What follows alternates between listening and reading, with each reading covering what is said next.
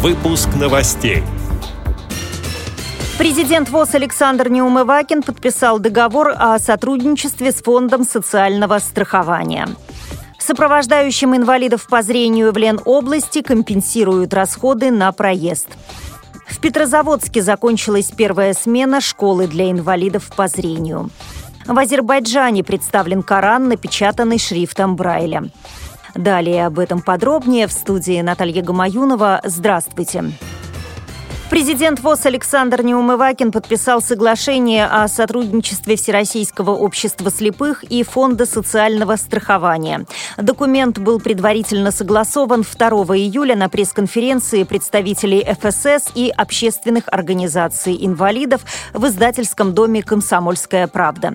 Соглашение состоит из четырех основных позиций. Контроль за техническими заданиями при проведении конкурсов и аукционов по закупкам технических технических средств реабилитации, контроль закупленных ТСР и их доставки конечному потребителю, контроль за качеством санаторно-курортного лечения. Подписанное соглашение позволит специалистам ВОЗ принимать участие в приемке товаров, которые приобретает фонд для людей с ограниченными возможностями здоровья, сообщает пресс-служба ВОЗ.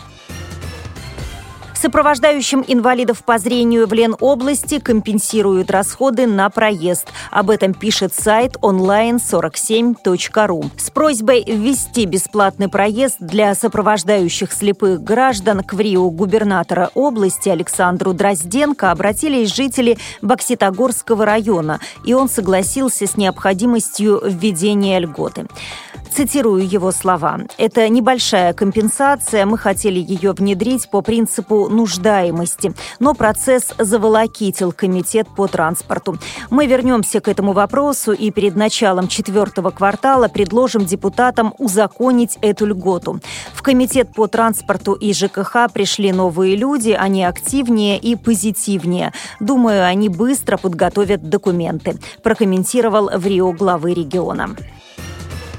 Петрозаводске закончилась первая смена школы для инвалидов по зрению. Цель проекта «На равных» – помочь людям с полной потерей зрения адаптироваться к современной жизни, сообщает общественное телевидение России. Летняя школа для инвалидов по зрению – идея сотрудников регионального общества слепых. Лагерь рассчитан на незрячих людей, которые живут в небольших городах и поселках Карелии.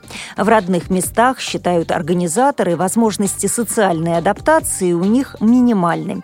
А в рамках летней школы они не только знакомятся друг с другом, но и изучают основы GPS-навигации, посещают экскурсии, общаются с психологом и врачами-специалистами и даже занимаются экстремальным спортом. Приведу слова Елены Савченковой, председателя Карельской республиканской организации ВОЗ. Этот проект был поддержан Министерством здравоохранения и социального развития Республики Карелия и ориентирован ориентирован на молодых инвалидов по зрению в возрасте от 18 до 35 лет.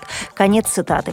Всего в первой смене летней школы приняли участие 20 человек. Сейчас организаторы работают над проектом второго потока. Правда, пока есть сложности с финансированием. Планируется, что теперь обучение пройдут инвалиды по зрению пожилого возраста. Далее зарубежные новости. В Азербайджане впервые напечатали Коран для слепых. Выступая на презентации, глава Госкомитета по работе с религиозными образованиями Мумбарис Курбанлы подчеркнул высокое внимание государства к исламу. Он отметил, что Коран, впервые напечатанный в Азербайджане шрифтом Брайля, вышел в свет по поручению президента Ильхама Алиева на средства, выделенные на издание религиозной литературы. Делится информацией сайт 1news.az. С этими и другими новостями вы можете познакомиться на сайте Радио ВОЗ. Мы будем рады рассказать о событиях в вашем регионе. Пишите нам по адресу новости собака ру. Я желаю вам всего доброго и до встречи.